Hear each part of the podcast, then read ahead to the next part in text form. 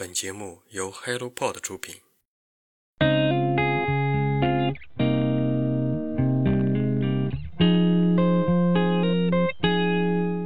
Hello，大家好，欢迎收听《人间观察》，这是一档探索有趣而独特灵魂的访谈播客。他们平凡而优秀，真实又坦诚。在这里，你会发现，所谓的成功远不只有一种定义。我相信，真实而平凡的优秀才更值得借鉴。如果你想透过他人的视角观察不一样的生活体验，这档节目能为你的人生带来改变。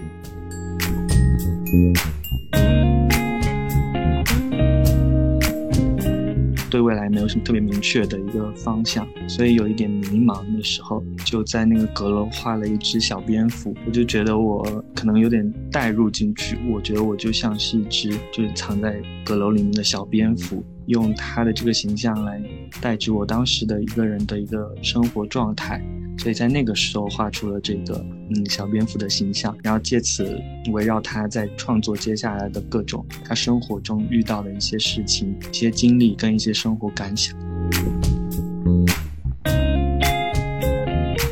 但其实我觉得这种焦虑感需要自己去内化掉它，因为你焦虑也没用，它就是这个行业的就是现状是这样，只有我自己去选择，我就得承担这些压力。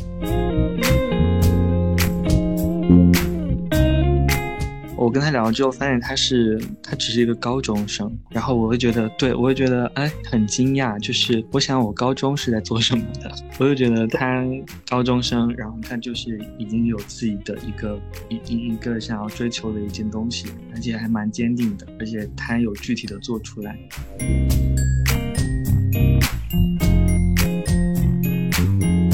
就是嗯，你平时的一些经历，你的一些想法，转换成一个画面跟对话来说，其实就是一种写日记的形式。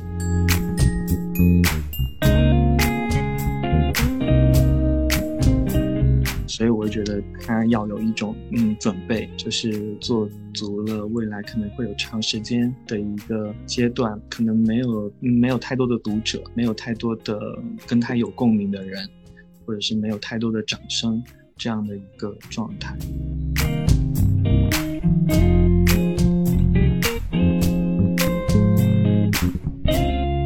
嗯，或者像我这样工作两三年之后，觉得自己对。未来的方向有把握，收支方面也是能够达到一些平衡。那时候再去做一个辞职，去全职做这个事情的决定，其实也不迟。因为这段时间你能够很好的精进自己，然后累积一些圈里的人脉，嗯，认识一下整个创作圈子的一个生态。我觉得这些都是对你未来都是有很大帮助的。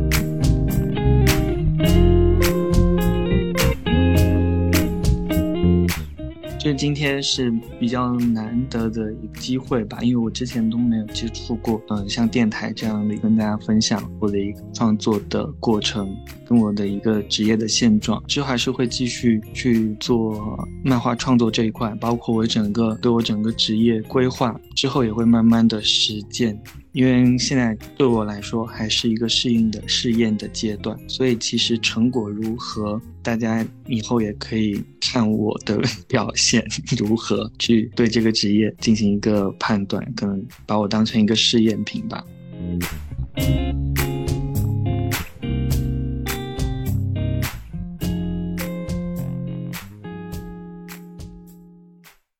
Hello，大家好，我是 Masa。二零二一年独立艺术家访谈系列的第一期节目，我很高兴邀请到了中国冉冉升起的艺术之星粉塔。那么粉塔先来和大家打个招呼吧。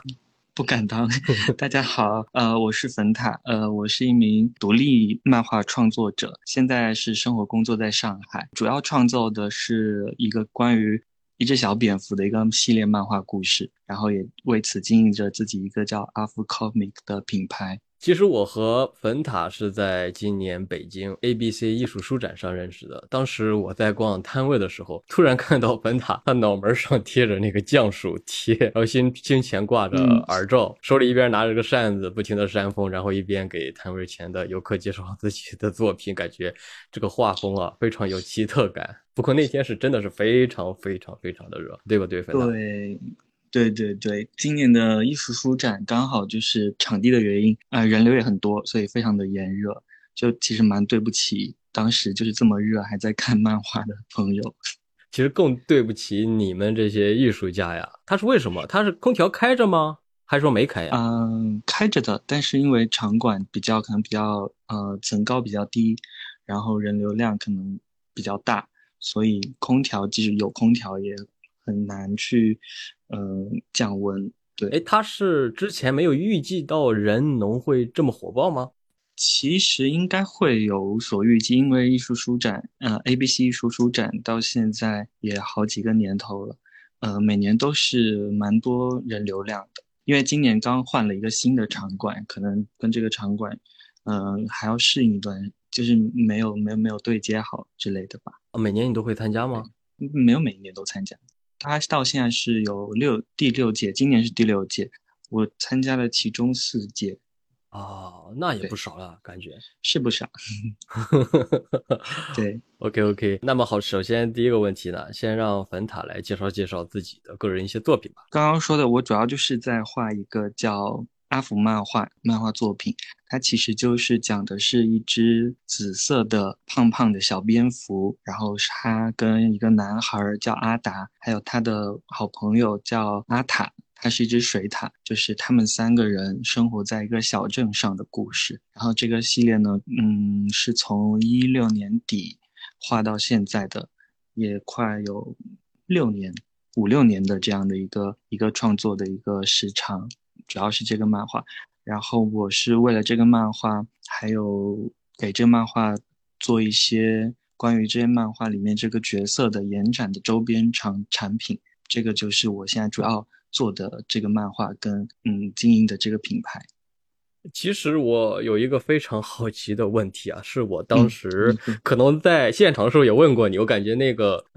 阿福和你长得特别的像啊。其实很多人都这么说，但其我没有这么觉得耶。但 但事实上，呃，其实阿福一开始并不是长这个样子的，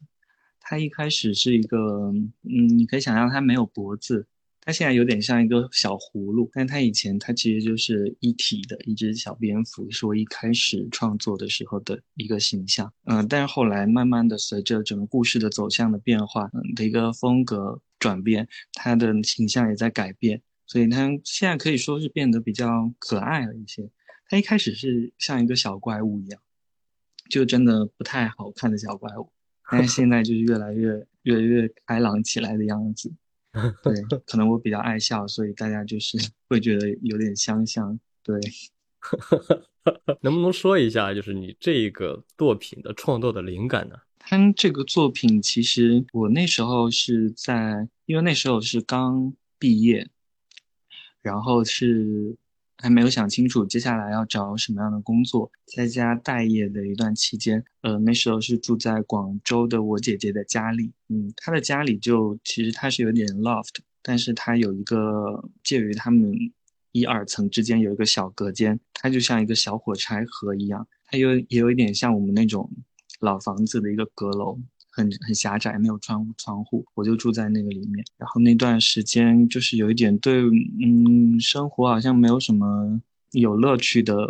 没有没有什么向往，然后也没有对未来没有什么特别明确的一个方向，所以有一点迷茫。那时候就在那个阁楼画了一只小蝙蝠，我就觉得我可能有点带入进去，我觉得我就像是一只就是藏在阁楼里面的小蝙蝠，用它的这个形象来。代指我当时的一个人的一个生活状态，所以在那个时候画出了这个嗯小蝙蝠的形象，然后借此围绕他在创作接下来的各种他生活中遇到的一些事情、一些经历跟一些生活感想。这一只小蝙蝠就是代表了你自己的一个一个形象，对吗？不能这么说，它是它是我那个时候那个阶段的一个。具象化的东西出来，从我身体里面具象化出的一个东西。但是之后的整个故事的走向，包括里面整个故事慢慢加入进去的各种人物，其实我是认为所有的故事的主要人物加性格相加，才是等于我创作者本人。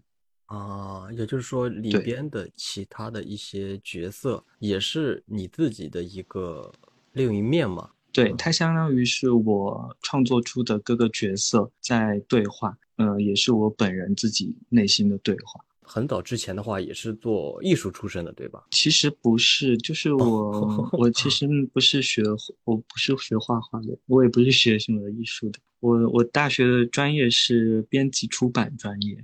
嗯，其实是对，是学编辑跟出版的。嗯，然后其实画画对于我来说就是呃从小到大的一个兴趣吧，只能说是兴趣。就算现在我也觉得只是一个兴趣，因为并不是特别的专业。包括我的技法，我觉得我现在技法还是非常的稚嫩的。对，当时是在大学的时候，嗯，认识了一个老师，然后他在他的指导之下，嗯，去接触到了绘本这个东西，了解到有时候，呃，能够。通过画跟对话的形式来讲述一个故事，你是一个还蛮有趣的，所以那时候就开始接触绘本，后来慢慢到接触到漫画，才开始自己去创作一些漫画出来。就也就是说，最开始的时候你是学的是编辑，是和文字打交道，对吧？对对。之后的话是机缘巧合，对绘本感兴趣，然后慢慢的从绘本又转移到了漫画。对对。那绘本跟漫画之间的话有什么关系吗？感觉我感觉这两个差别不是很大。绘本跟漫画的差别，如果是从表象上来说，它们本质上其实没什么差别，就是都是在讲故事。呃，如果是对应受众而言，绘本是更偏向低龄的，漫画可能是全龄向的。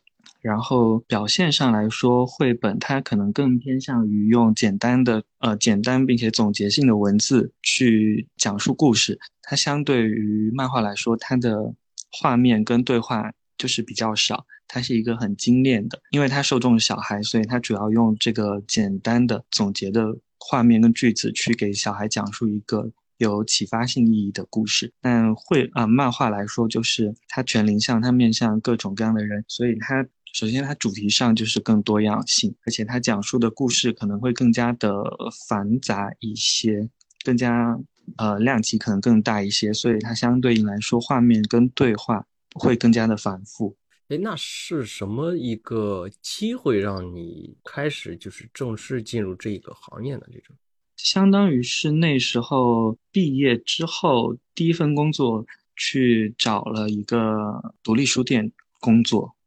嗯，就是呃，上海的相交于书店，它相当于是那个时候是嗯，国内可能是知名度最高的一个独立书版、独立出版工作室，一个独立出版的品牌。去那边去做一个实习，到后来去转正去做正式的员工，工作了大概一年多的时间。在那个工作期间，就是慢慢接触到各种各样的独立出版物。当然，就是包括了独立漫画这一块，因为我本身对漫那时候开始对漫画感兴趣，然后接开始在那里接触到了独立出版漫画这一个这个东西之后，开始也是觉得自己可以尝试去画出一些自己的漫画，并且把它做成独立出版物。对，就是在那个时间开始接触到的。哎，那个时候你是干什么？就是说你的岗位是什么？岗位其实它没有一个具体的岗位，因为就是一个小的工作室。我相当于在那个时候是做会做一些文字编辑跟项目项目的工作。那时候相当于书店是正在做一个比较大型的独立出版项目，他们叫做豆本，其实就是八配到十二 K 的一个小漫画，然后做成一本可能没你手掌大的。还没有手掌大的一本小的漫画书，我们叫做豆本。然后它这个项目很有趣的就是，它面向所有的人招接收稿件，任何人都可以投稿。然后我们会用那个 Riso 印刷帮你印刷出来一些小豆本，然后相当于这这本就是你在相较于书店里面，呃，印制的一个属于自己的第一本独立出版物。虽然它很小，但是就是嗯，我们会把收收稿之后征稿之后。会把它们印刷出来，然后做成一整套的呃豆本，然后带这些大家的作品跟独立出版的嗯独立出版物去全国各地去巡回做一个展览。主要那段时间就是在做这这一个项目。其实刚才你在介绍项目这份工作这个项目的时候，有几个关键词 我感觉挺有意思的。嗯，比如说是豆本，还有 Riso，这是什么意思？或者说他们的来源能不能介绍一下？豆本其实就是对这个小小的这个书的一个比较有趣的的的一个称呼吧，就是它可能就像一个小豆子一样，我们形容这么小的一本书叫做呃豆本，把它看成一本就是像一颗小豆子一样种下去，然后会看那个生根发芽，其实是一个很有趣的总结对这个小书来说。然后嗯 r i s o 它其实是一个呃印一个印刷技术吧，叫凸版印刷，我们中文叫凸版印刷。然后英文是 Risol，Risographic，嗯，它其实就是一个，它其实它是一支是我们国内之前就有的一种印刷技术，它其实相当于跟它的机器是绑定在一起的，它是一种专色的印刷，原理上是有点像我们可能大众比较熟悉的丝网印刷，只不过丝网印刷是用就丝网印刷的制版，它是手工制版 Riso 相当于把他们手工制版的这个步。就转换成了机器去做制版，嗯，往机器里面放专色的滚筒，通过印刷之后，能够出现一个比较特殊的呃网点效果，大概就是这样。如果就是如果有实物，我能跟你介绍的更清楚。现在凭空介绍可能会需要考验大家的想象力。但是香蕉与书店，就是一个既是做独立出版物，也是同时也是一家啊 r a s o 印刷的工作室。所以当时我在那边工作的时候，就是独立出版物跟 r a s o 印刷相结合一起做的这个豆本的项目，就是主要的那个工作。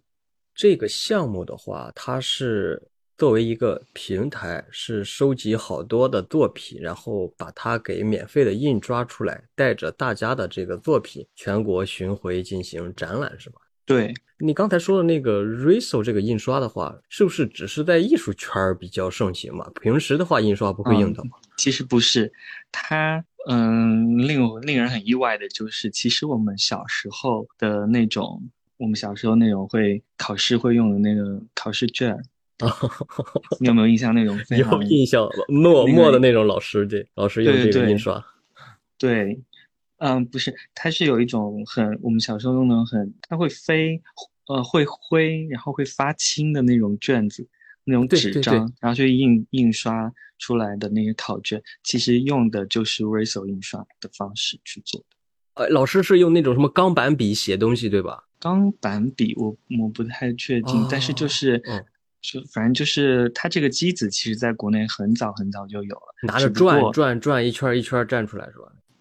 嗯，对，原理是这样，只不过就是呃，一般都是我们像这种学校或者政府单位会采购这些机子去大批量的印刷这种需要复制很多的东西。只是就是前两些年开始运用在开始有些艺术的创作者去去运用到这个技术去做他的艺术创作。国内开始流行的吗？还是这东西是从国外开始？国外就国外开始流行，国内是前两些年才开始。还是国外国外流行的东西，然后到了国内，然后开始慢慢发展起来的。对，因为国内一直都有，只不过大家就是可能就是局限在进行一些文书的复制上，然后用的也是黑色最基础的油墨去印刷。国外的话是。嗯，比较早开始有一些艺术创作者去呃尝试去印刷一些图像类的，用一些更多颜色的油墨去嗯印刷，去呈现他们的作品，然后这种方式慢慢的在这种艺术圈盛行开来，嗯，慢慢又传到国内。它是因为就是色彩表现度很好才用，还是说是？并不是，正正好相反。它是非常局限性的专色印刷。专色印刷就是说，你一次只能印一个颜色出来，而且这个颜色是固定的。嗯，我但是我看到有一些卡片的话，会有好几种颜色啊。那是因为有叠色效果。哦，就是印完了之后放进去，再接着印，再接着印。印完之后你要晾干之后，同一张纸再放进去叠另一个颜色。哎呦，它是一个非常局限的，又很。有很麻烦的一个印刷方式，但是正是因为它很很局限，在这种局限的条件下进行创作，能够创作出嗯令人意想不到的一个效果，这些就是可能有一些呃创作者想追求的。哎，它的颜色的话都是很统一的吗？是统一的，因为就是官方提供的颜色，嗯，他们公司理想公司只要就是提供了黄色，他们就只有这种黄色。它不会给你就是淡的黄，可能或者是偏红偏呃橙色的黄，它就只有正黄色。如果你自己想要一个橙色，你就要用黄色嗯加红色去自己调出来一个橙色。哦，我现在就是突然有点茅塞顿开的感觉。为什么这么说？A B C 书展的时候，我。逛了一些摊位，发现他们说自己有自己工作室的一些什么主打的一些色卡，这样这个意思是不是就是他们自己调出来的色彩？是的，那个他们可能色卡是指他们，嗯，他们可能就是一个 Riso 的印刷工作室，像国内的几个比较有名的 Riso 印刷工作室，他们每一年都会推出自己的一个色卡，色卡上就是呈现，一是呈现他们工作室有的呃油墨颜颜色。然后另一方面，可能给大家提供他们，呃，给不太熟悉 Riso 的人提供，在他们工作室，呃，印刷 Riso 的话，嗯，它的颜色的选择有哪些？然后颜色的，我们说的那个油墨的浓浓度的比例呈现出来效果是什么样子的？呃，甚至到在他们工作室选的纸张，呃，用 Riso 印出来的整个的效果的体验是什么样子的，都会在他们的每年提供的那个色卡本里面可以看出来。所以这一本那个色卡本对于每个 Riso 工作室来说，相当于就是每年或者是每两年都要更新的一个东西，有点像可以说是 Riso 工作室的一张名片吧。哦，原来是这样。哎呦，你你还挺熟的，对什么 r e s o 这一块儿。嗯，毕竟就是工作过嘛。明白明白。哎，当时为什么打算就是从原来的工作室，然后慢慢的就是跳出来的？因为当时是觉得想要去做更多的东西，而且当时也涉及到，呃，相当于是在上海嘛，然后我是。挺喜欢北方的，当时就是有在考虑要不要去北京工作。后来在北京，嗯，觉得啊想去尝试一下，所以就是去北京试一试了，就是辞去了工作去北京。哦，然后你在北京又开始了其他的一些项目的一些工作，对吧？能不能介绍一下？对，因为刚去北京的时候是呃一六啊一七年去的北京，一七年去的时候觉得因为第一次。呃，想要在北方的城市定居下来试试看，所以就是先一开始是还是先要找一份比较稳定的工作，所以去找了一个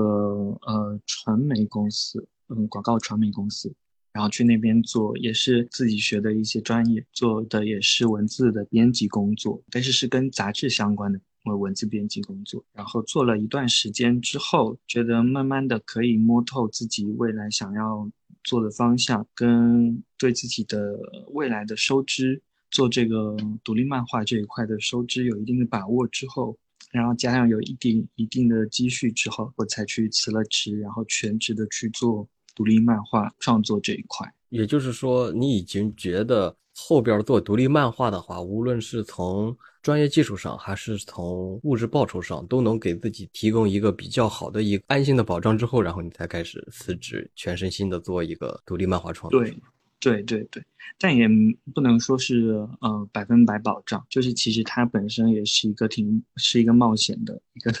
一个 探索的过程吧。对。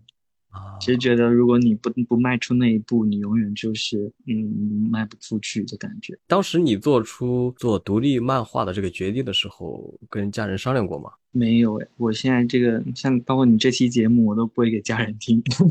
因为我家人，我我我家人现在还是不知道我是一个自由职业的人啊。对，因为我不太想让家里人太操心，我觉得我自己能应付得来。家里还是比较希望有一份稳定的工作嘛。但我觉得自己可能还是不太适合去做一些打工的、上班的这个剧这个东西。对，那现在的话，薪水这方面的话，能够给自己提供一个相对很稳定的一个所以，但是对于自自由职业来说，呃，收入这一块其实就是要这两年来就还行。就比较稳定，然后有时候，因为我除了除了画漫画之外，还会偶尔接一些商业的插画类的的项目，所以有时候是月收入会很高，有时候那个月生意不好的话，也会有一点拮据，不能说拮据，就是有一点 就收入没那么高，收入不会特别稳定，会不会有一种焦虑感呢？相应的会有焦虑感，但其实我觉得这种焦虑感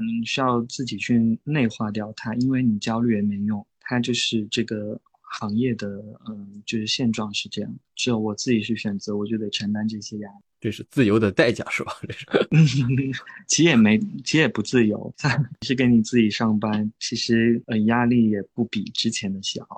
只不过你能够，嗯，相对来说你能控制你想要去做的东西，你能发挥你自己的对自己的价值的期望，你能够有所成就，有有成就感，我觉得这些是比之前呃上班是多出来的东西。这就是比社畜更加 有有价值的一些东西，对吧？嗯，不能这么说，社畜也很有价值，大家有不同的价值而已。对啊，对不起，我也是一名社畜，我在否定我自己嘛，感觉。嗯。我想，就是好多其他的一些年轻人嘛，尤其是做艺术创作的一些学生来说，他们我觉得在学校里也是非常期望自己长大以后，自己踏上社会以后，不仅仅是做一名员工啊，去按时完成老板布置的工作，更加的是希望像你一样做一名独立的艺术创作者。根据你这边的个人经历的话，不知道你对这样的一些年轻的群体会有一些什么样的一些真实的一些建议呢？其实你知道，有时候参加艺术书展会常碰见一些读者，像是这次的 A B C 北京 A B C 的艺术书展，我很我印象很深刻的就是有一个女孩，她后来也加我微信了，她就是拿了自己的平时画的一些漫画。然后来找我做一些交流。他来了两天，第一天把他自己印的一个漫画书，还蛮厚的，给我。他说能不能就是给你看一下，然后我明天还来，我还能麻烦你 晚上看一下，然后我们明天来交流。我说可以。之前也也是有这种情况，嗯，也是会遇到这种情况，就是他会送你的作品，然后跟你交流。就是我其实蛮蛮意外，跟觉得自己就是有点受宠若惊。然后我发现，我跟他聊了之后，发现他是他只是一个高中生。哇哦，然后我会觉得，对我会觉得，哎，很惊讶。就是我想，我高中是在做什么的？我就觉得他高中生，然后他就是已经有自己的一个一一一个想要追求的一件东西，而且还蛮坚定的，而且他有具体的做出来。就是在跟他交流的过程中，我会觉得，嗯，我挺佩服他们的。至于他嗯来问我说有什么建议？当然，他作品上来说，我就是跟他分享一些我的一些经验跟总结嘛。但是他们相对来说，他们也是比较纯粹的。他并不是说，并不是说，哎，我就是问问你说，我们将来如果要做这件事情的话，哦，如果我将来要做呃独立创作、独立漫画创作者的话，我将来需要做的事情有哪些？他们可能会相对于更纯粹一些。这样的一些情况的话，每一些书展的话，你都会遇到，是吗？对，都会遇到挺多的。因为这种参加这种艺术书展的话，像我这种全是，然后整桌摆的都是自己创作的漫画的这种创作者，可能相对比较少。所以其实整个书展来说，大家来逛会吸引同样是喜欢漫画这种兴趣的人。嗯，其实他蛮蛮知道你，他就是全是在画漫画的。然后我就去找他的摊位去阅读他的漫画，所以其实我遇到的人都是，并不是，呃，不能说冲着我来，但是就是冲着漫画来的。都是说这个圈儿里边的一些创作者和一些读者，所以很有明确性、很有目的性的就来到了各自喜欢的作品面前进行相应的交流。对对对对，还是回到刚才的话题啊，比如说当你在呃北京的那次书展的时候，有一个也是喜欢漫画创作的一个年轻人，如果他问你，如果我也想做漫画创作者的话。我应该怎么样走？不知道你基基于你的一个个人建议的话，会给他什么样的一个答复呢？如果从作品上来分析的话，个人的经验是，我觉得需要找到自己的风格是蛮重要的。风格如果对于漫画来说是分内容上的跟绘画风格上的。绘画风格来说，真的就是因人而异，而且就是一些特别。啊，细小的部分都能够决定你的绘画风格，但我觉得对于漫画来说，呃，内容跟故事上的风格是更为重要的。就是你作为你你这个人来说，你想传达给读者是一个怎样的故事，而且你是如何的去讲述这个故事。我觉得讲述的这个动作是很有个人风格化的东西，所以对于这些想要创作自己的漫画故事的人来说，我觉得在故事风格的上面去钻研可能会更加重要一些。对，你是如何去讲这个故事的？你看待这个，如果我们是以同一个主题去画漫画，呃，你对这个主题的理解是怎么样的？嗯，你想借由这个主题去传递的你一个核心的思想，或者是你的生活的感悟是什么？这些都是很个人化的东西。因为漫画在在我这里，嗯，我觉得更漫画更像是一种呃日记的形式。就是嗯，你平时的一些经历，你的一些想法，转换成一个画面跟对话来说，其实就是一种写日记的形式。所以这写日记的这种形式就是因人而异，每个人都不一样，有自己的语言跟自己的角，找到自己的语言跟角度，我觉得是一个嗯很重要的一个步骤。但相对于如果放在一个更大的嗯一个一个指导下的话。我觉得，如果你要去未来要去进行一些独立漫画的创作，我觉得你也要认识到国内的这个独立漫画的这个生态，其实它是一个比较相相对于孤立的生态，它要不就是创作者的一个兴趣，要不然，我觉得它这个独立漫画创作的这个。状态其实就是他未来要成为一个大漫画家之前的一个试炼的过程，生态相对相较来说都是比较孤立的，所以我会觉得他要有一种嗯准备，就是做足了未来可能会有长时间的一个阶段，可能没有没有太多的读者，没有太多的跟他有共鸣的人，或者是没有太多的掌声这样的一个状态。那国内独立漫画、独立出版物的这个现状的，它和国外这个有相同之处吗？还是说国外的话和咱国内你刚才说的是完全是不一样的一种状态？据我了解，我觉得是差不多的，因为它这个漫画，特别是独立漫画这一块，他们讲述的往往大多都是特别私人的。一些私人的经历感悟，因为它的呃内容的缘故，所以它其实注定它不会有特别特别大范围的传播，甚至嗯是呃也有它的呃。出版的手段的限制，导致它不会有太大的传播，所以它其实并不是一个很开放的一个东西。即使在国外来说也是这样，因为就是像我刚刚还是说的，就是独立漫画其实就是一个写日记的形式。嗯，就是如果你写日记的话，就大家都是一样的。我觉得国内国外应该不是有多大的差别。是否是独立出版的话，也就是说这个事儿，这个。作品的话，他是否是一个人在做？是一个人为了自己的爱好，也不想去过多的进行宣传，进行过多的那种把事儿做得越来越大的这种这种决心，对，让他是一种独立，是吧？我就喜欢小而美，我也不希望是通过他挣越来越多的钱，为了迎合观众，我这就是想自己任性的做自己的事儿，所以他就是把它定义为独立出版物，是吧？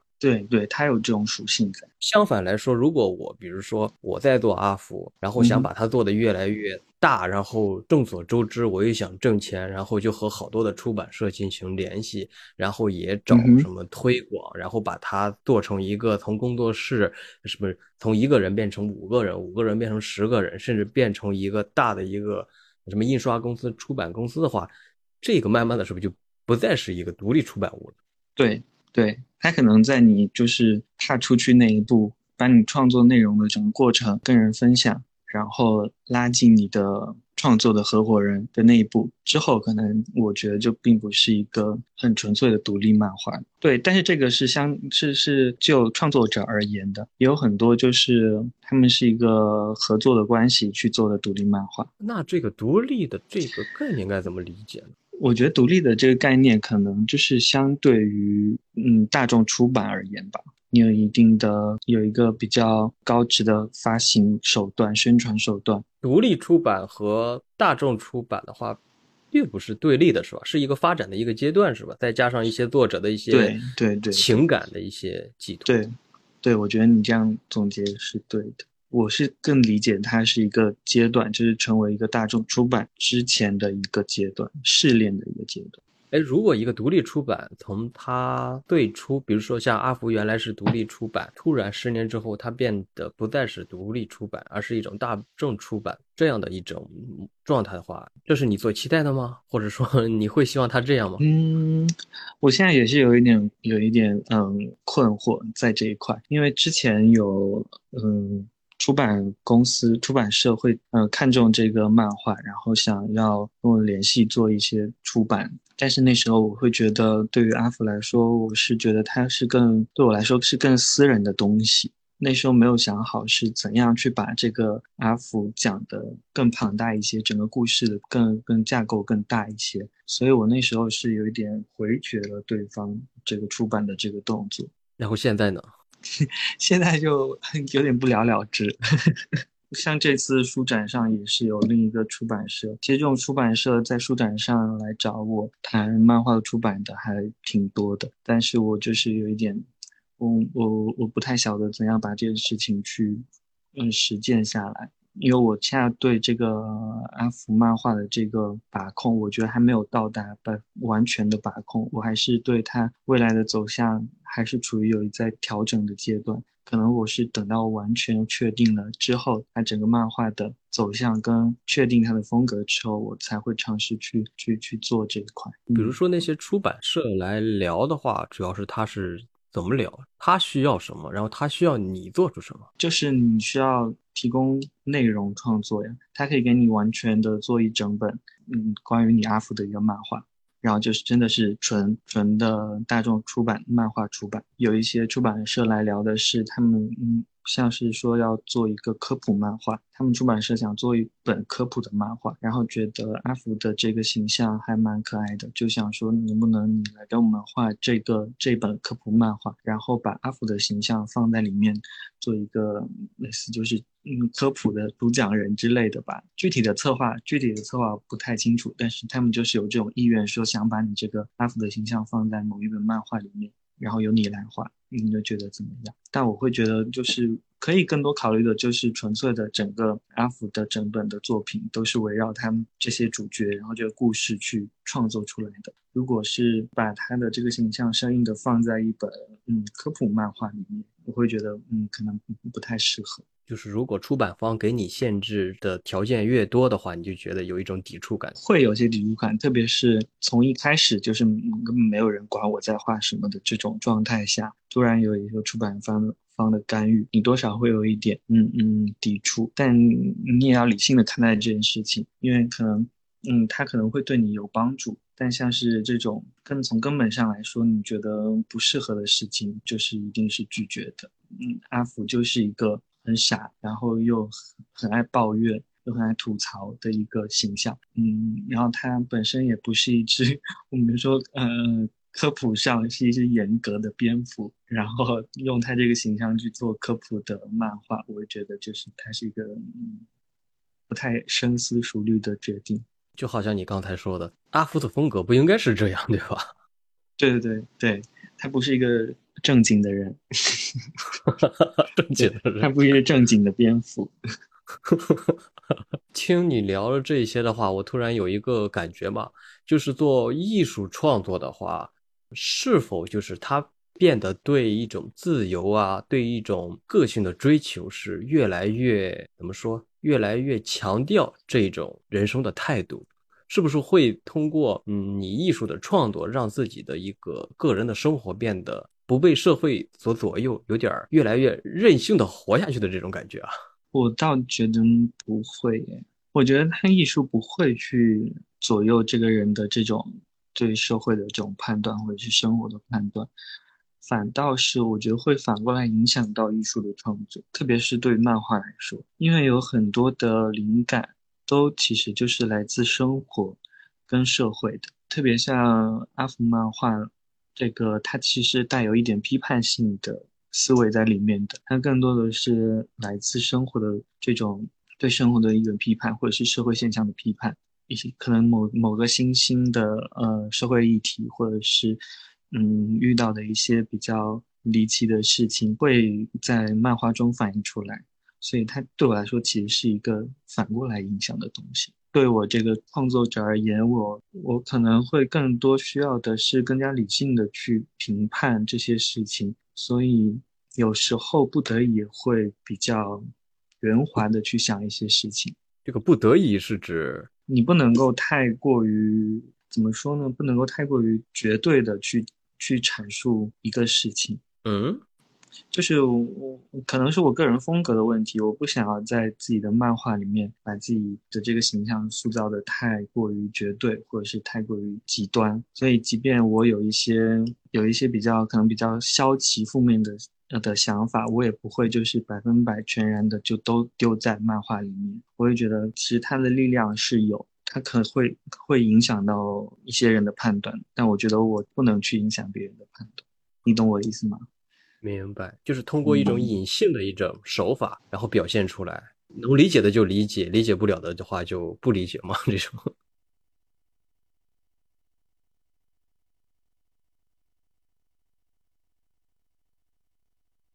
前面几个问题当时问过，就是如果有一些年轻的一个群体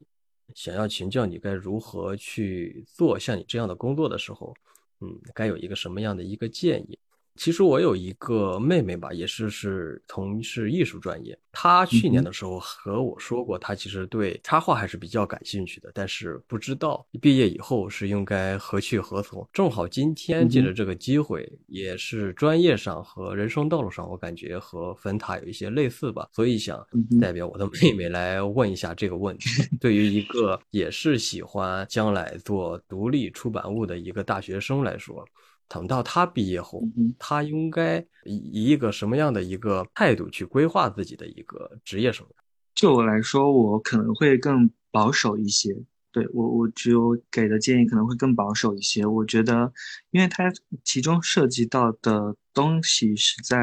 很多。当然，就是我我不谈那种，就是他本身非常有才华，他的就是技能跟才华已经就是已经快满了，已经溢出来了。就是他是佼佼者、先锋，一出来就是能够嗯众人瞩目。但相对于一些可能我们一心想要去进行一些创作，然后可能对自己还是。不是太自信的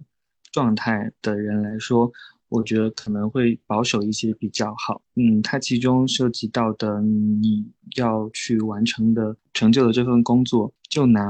漫画跟插画来说。寻找自己的一个绘画风格跟讲故事的风格这一段这个路其实还蛮长的，你要其中不断的调试，嗯，每天需要吸收更多的营养跟知识，然后通过很长一段时间的创作去转化成自己的东西。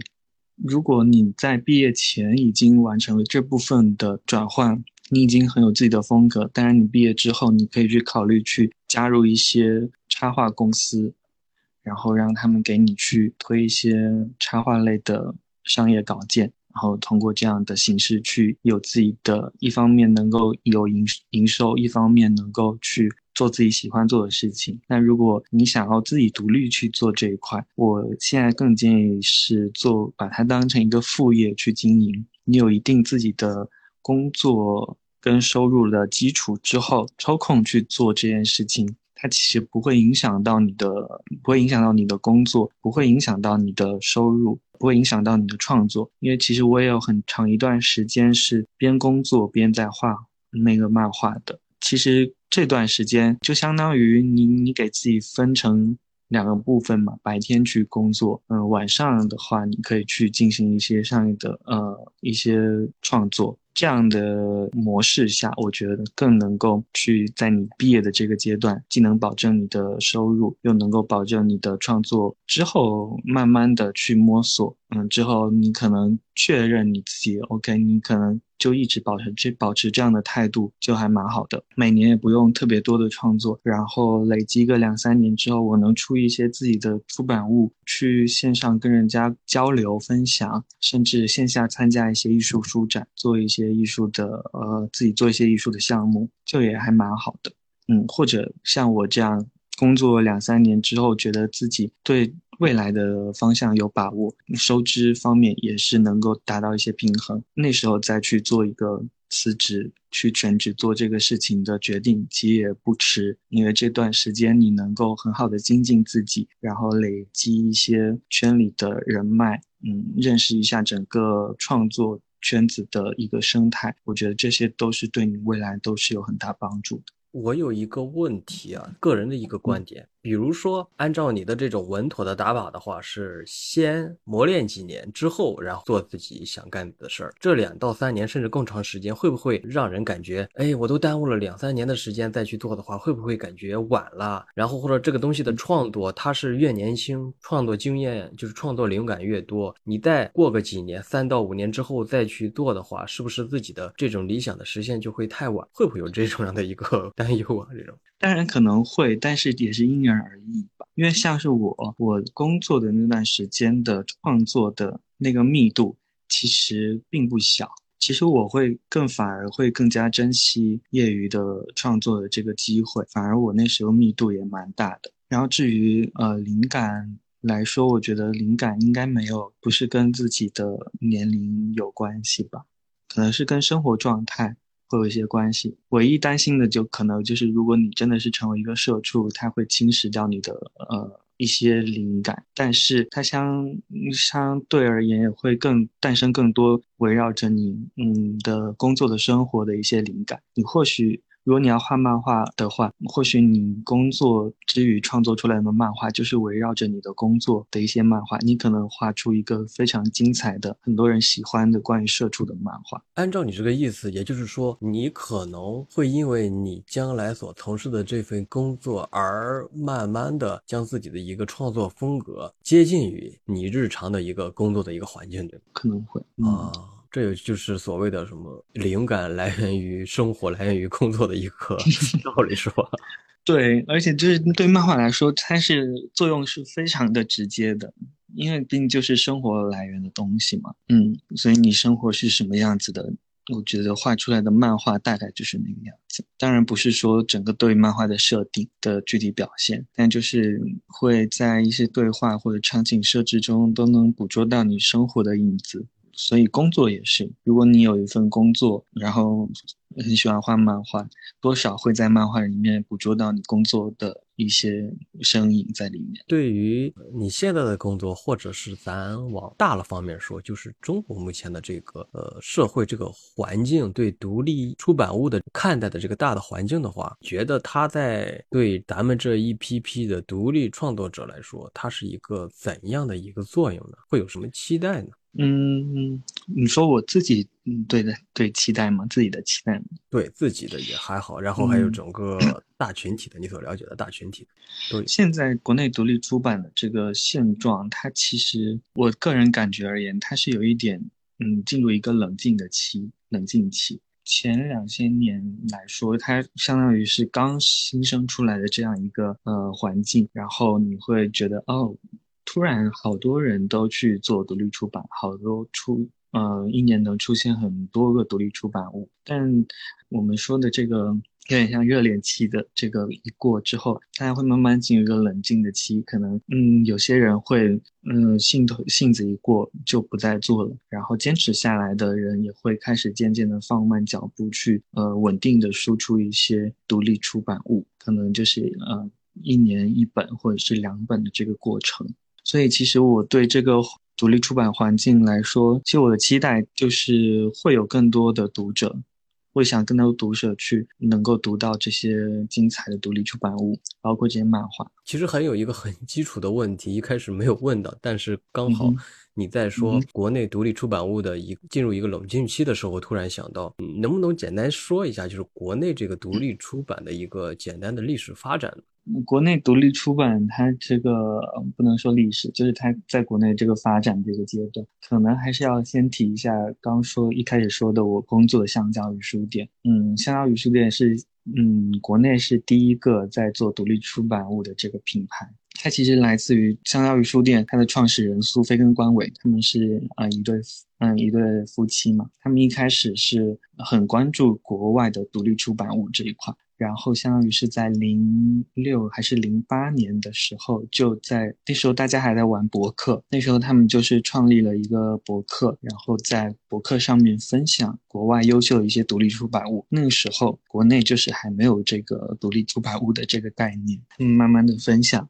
累积的读者慢慢变多，再来他们就成立了一个独立自己的国内第一个独立出版的工作室，去约谈一些创作者去出版一些独立出版物，同时也在国外引进独立出版物来他们的工作室书店上进行贩卖。然后是在一六年、一五一六年，国内才开始有一个，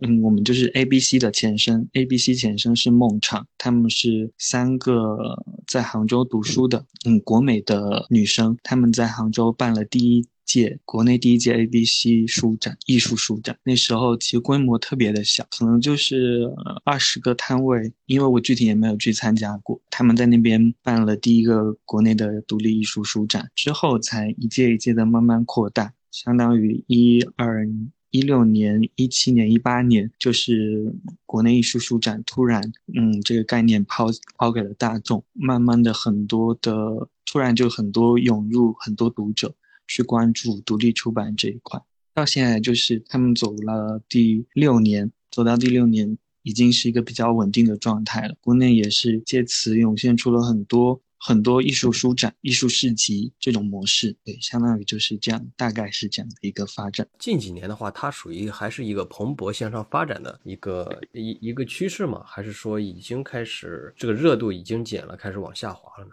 不会往下滑，因为中国的读者很多，基数很大，它只是会嗯嗯冷静下来，它不会像前两年那样，大家就觉得这个东西很新鲜了。嗯，大家可能就是把它当成一件哦，每年一到两次去参加这种活动，然后见一见今年有没有什么新的出版物可以可以可以买来收藏或者是阅读，可能相对于来说就是进入这样一个比较大家都比较冷静、比较理性的阶段。这个理性的话是指消费者理性还是说创作者理性？都理性，都挺理性的。现在我是觉得大家都挺理性的，消费者不会太太过于。就哇，觉得哇，这个东西我也好喜欢，我就买。哇，我不管它价格多高，因为独立出版相对来说价格会比较高一些。我会觉得哇，这个东西这本书就算薄薄的一两百块，我也好想要买，就直接就买了。嗯，现在这种情况可能相对于前两年来说会比较少，特别是疫情过后，这种情况会更加的更甚，所以大家都变得冷静一些。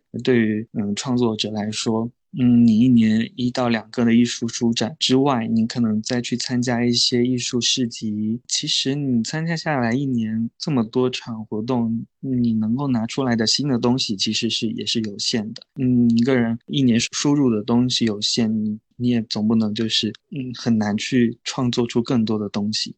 所以相对来说也是很冷静下来，不会为了这些书展而去。做出一些新的作品出来，以前是会的，以前就是会觉得，哦，比方说现在两个月后我要参加艺术书展了，但是我好像觉得我今年要带过去的新的作品没有很多，那我会试试看吧，这两个月我能不能做出一些新的东西出来？以前像我也会有这种情况。但是现在来说，我会觉得，OK，我今年就是只有一本新书，只有两本新书，那又怎么样？我就是今年浓缩出来的，我一整年的精华都在里面。我也是一个很有诚意的去参加，就是也相对来说冷静一些，不会做出一些 像当年那样的举动。对，现在你已经很佛系了吗？我一直一直蛮佛系的，但是有时候也是会有点焦虑，说好像就是创作的没有别人那么勤快。对于独立创作者的话，这种灵感的焦虑是不是经常发生啊？灵感的焦虑会有诶。对，就是你会突然不知道要要画什么东西，或者是你这这段时间的精力比较少，所以好像也没有什么东西可以从生活中提取的，这种焦虑是会有的。但是它其实也很考验你平时的一个累积，它并不是说你今天发生的事情今天就画出来。甚至就是可以一个月前发生的东西，你今天去画出来。所以其实不知道其他创作者，但是对我来说，我的一些记事本其实对我来说也是蛮重要的。就你会把一些遇到的事情，或者是。小到一个某个灵感、某个想法都记下来，或许未来的某一个某一篇漫画里面，我就能够运用到。呃，你还有随时拿着本子记灵感的这种习惯？倒是没有，但是就是不是随时，可能你出去出外地，嗯，比较长期不在家的话，就会带一个本在身上，嗯，这种是必要的。因为其实你手机其实也可以记录，但是因为我还涉及到要画一些图像上的东西，所以就是有时候带一个本会更方便一些。你还有时时不时没事儿画个小插画的这种小习惯吗？嗯，要的，就是嗯，因为画画你还是得跟人家那个弹琴一样，你总得生活每天都要练一练，不然你会退步。原来画画漫画的话，真的是每天得，无论是否是跟你的作品相关的，都要没事画一画，是吗？对，特别漫画涉及到很多人体动态，如果你不练的话，你你会退步，你会画不好人体的结构，因为漫画有很多人的姿势的变换，场景的变换，嗯，你只有就是不停的练习，你这个记忆保持下去，它会帮助你画的更快一些，不会你就是哎生疏了。哪怕是画那种特别 Q 的那种人物的话，整个呃人体的那个立体的那种结构的把握也是很有必要的吗？是要，我觉得无论画什么都要。即使你即使你是画最简单的火柴人，你也有也得有自己的画法吧？因为如果你不是你自己的画法，那你不就是很难成气候？你得有自己的画法，那你自己的画法就是你不断的练习总结出来的。你不练的话，就是会变样，除非你根本不在意。独立漫画而言，就是你不用去在意这些东西，但是就根本来说，你不用去在意嘛，因为你就是想要怎么画就怎么画。但是如果你想要让自己更加系统一些、更稳定一些，你就是得做出一些练习嘛。你刚才提到说自己会外出的时候带一本本子进行一些记录或者是一些画画的练习。作为一个名外行人的我来说，我不知道现在的漫画家的话，他还是像之前我看什么日本那种纪录片啊，说宫崎骏一直是用笔。传统的纸跟笔画，但是还有一些纪录片儿是比较现代的一些纪录片，说一些创作者是用那种什么数位板，对吧，来画。嗯哼，你这边的话是怎么个情况？我之前一直都是就是纸上的水彩去画的漫画集，它是一个比较麻烦的一件事情，就是需要打草稿之后要勾线再上色，而且对于漫画来说，漫画有很多重复的场景，其实你可能一一个场景你要画好几遍，所以后来我觉得这个事情会有一点拖拉下来。就可能画的不是特别快，所以我前两最近也可以尝试，就是用我的 iPad 去画漫画。其实我觉得没有没有多大的差别，因为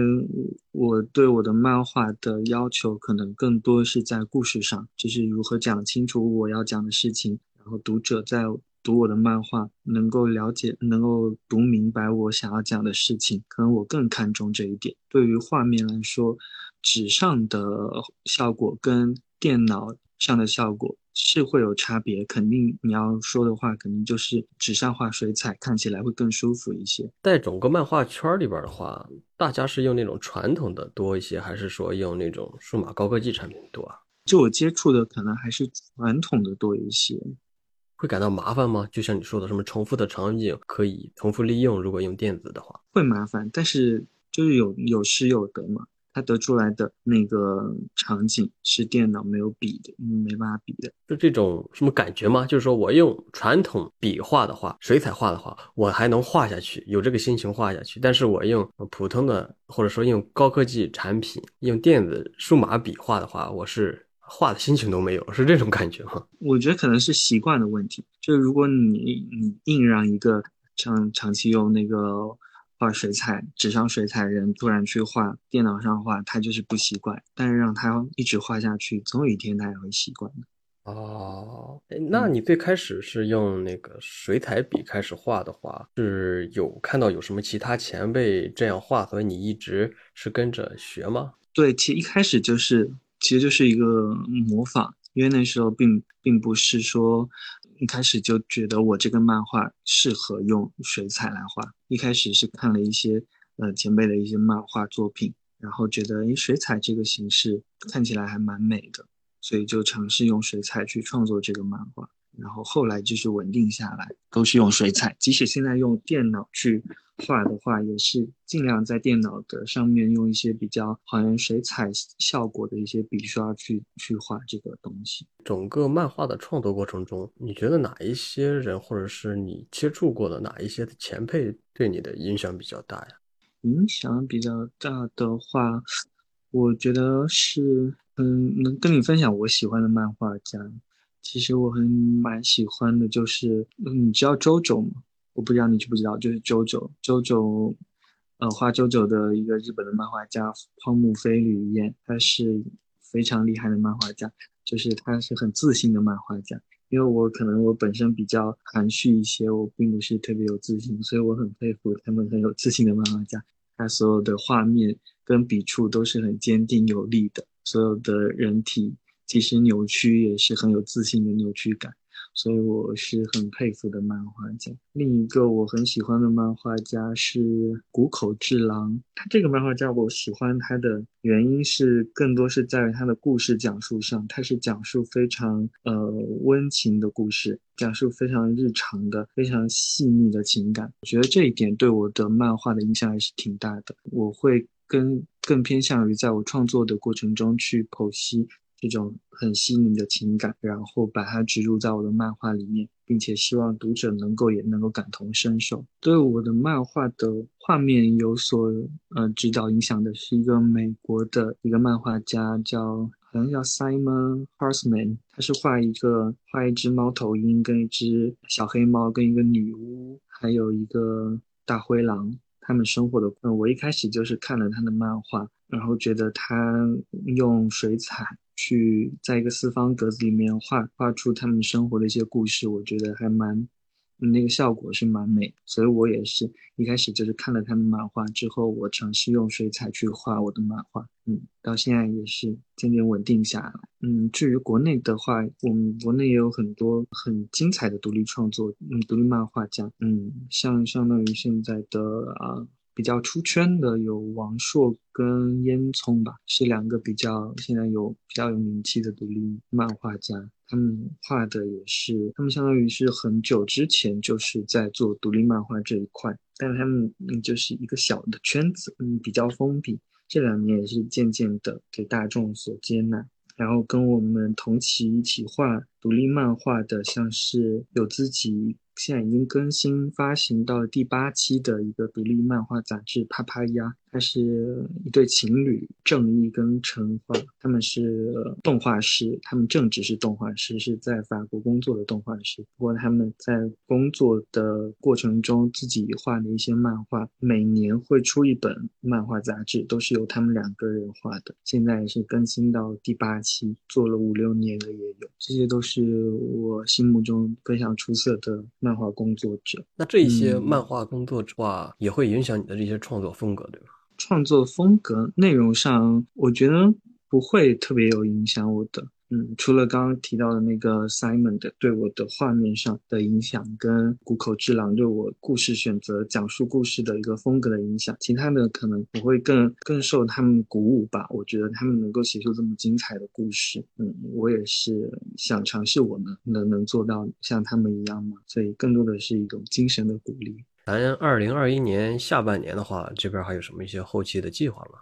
下半年现在正在做新的书。现在正在储备下一本新的那个关于阿福的漫画的书。做一本新的书，它你需要很长期的一段我灵感搜集跟创作剧本的这个阶段。然后我现在就是在这个阶段，大概方向已经定好了。然后为这个嗯方向去现在在日常搜集一些灵感，看视频，看一些呃文学作品，汲取一些灵感之后，去完成这个东西的创作的剧本的创作，然后。估计在年末吧，开始去画这个书，同时就是利用中间的这个这段时间的一些空余的时间，为这个阿福在研发更多的周边的产品。因为需要，我现在这个工作状态需要有很多的关于漫画的这个周边，去帮我吸引更多喜欢这个形象的读者进来，嗯，吸引他们来看我的漫画，或者是为此为为之消费一些东西，去给我的收入做一些补助，所以这部分也是蛮重要的。周边的话，你会倾向于做一些哪方面的一些周边呢？今年特别是比较多是把这个阿福形象给具象化出来。之前，呃，所有的周边都是偏平面上的。今年像是，呃，学了一下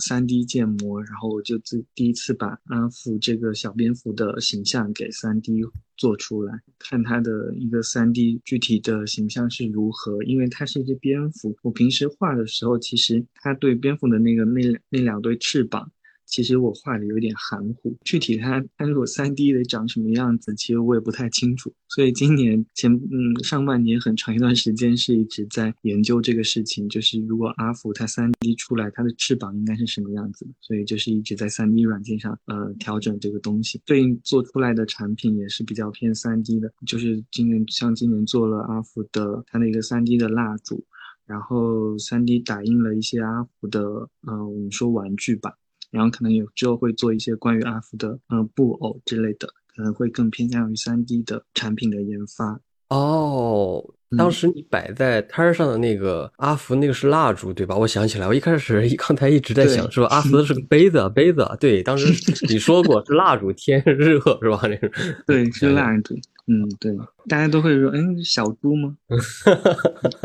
这是蝙蝠，这是你的风格。嗯，后边工作室这边的话，你还是倾向于自己一个人进行创作嘛？需要有什么像工作室的这种成员小伙伴那种募集，有这种想法吗？去年我这个想法特别强烈，因为去年我觉得自己嗯有点干不过来，就是一边弄内容的创作。然后一边要做产品的研发，我觉得我就是有点分身乏术。但我又觉得我我对这个东西还是没有特别特别大的把握。这两年是对自己可可以应付自己这部分，但是我就是如果现在多招募一个伙伴进来的话，我没办法保证我这个事业能够同时支撑起我们两个人的这个这个嗯支出，所以。嗯，现在也是，嗯，对我来说也蛮困扰的。我是希望有人能够跟我一起做这件事情，但是我目前就我个人来说，还是一个尝试验的阶段，所以做出这一步的决定，可能我觉得还需要两三年吧。哎，如果说有一些对你的作品特别感兴趣的一些小伙伴或者志愿者来帮助你。多多少少帮助你做一些事情的话，你这边如果他们有这个想法的话，你欢不欢迎？对，如果有需要的话，就是更多是可能会偏向于在产品研发的这一块。我会，嗯，如果有人能够帮我。嗯，在我创作内容之之外的产品研发这一块，帮我设计嗯有关阿福的这个更多的周边产品，那自然是更好的。各位小伙伴听到没有？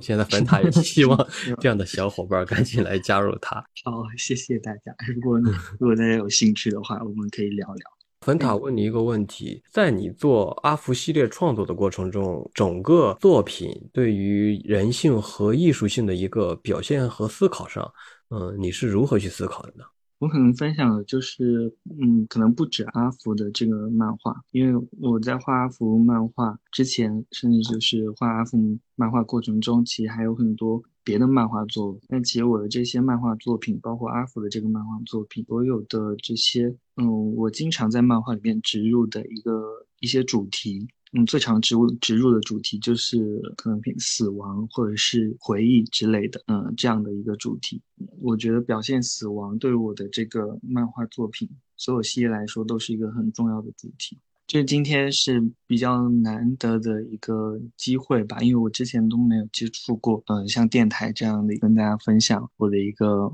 创作的过程，跟我的一个职业的现状。因为之后还是我之后还是会继续去做漫画创作这一块，包括我整个嗯对我整个职业的规划，之后也会慢慢的实践。因为现在对我来说还是一个适应的试验的阶段，所以其实成果如何，大家以后也可以看我的 表现如何，去对这个职业进行一个判断，可能把我当成一个试验品吧。然后，如果大家就是有喜欢阿福木或者对这个漫画感兴趣，也欢迎大家去嗯各个社交媒体平台去可以去看看看看这个漫画作品。嗯，艺术节、艺术书展参加的话，可能今年十月份在上海会有参加一个艺术书展，到时候也欢迎大家有兴趣的话到线下去翻翻独立出版物。嗯。然后或许还可以相遇，然后我们再做一下线下的交流。谢谢大家。那本次节目我们就到这里吧，我们下次见，拜拜，拜拜。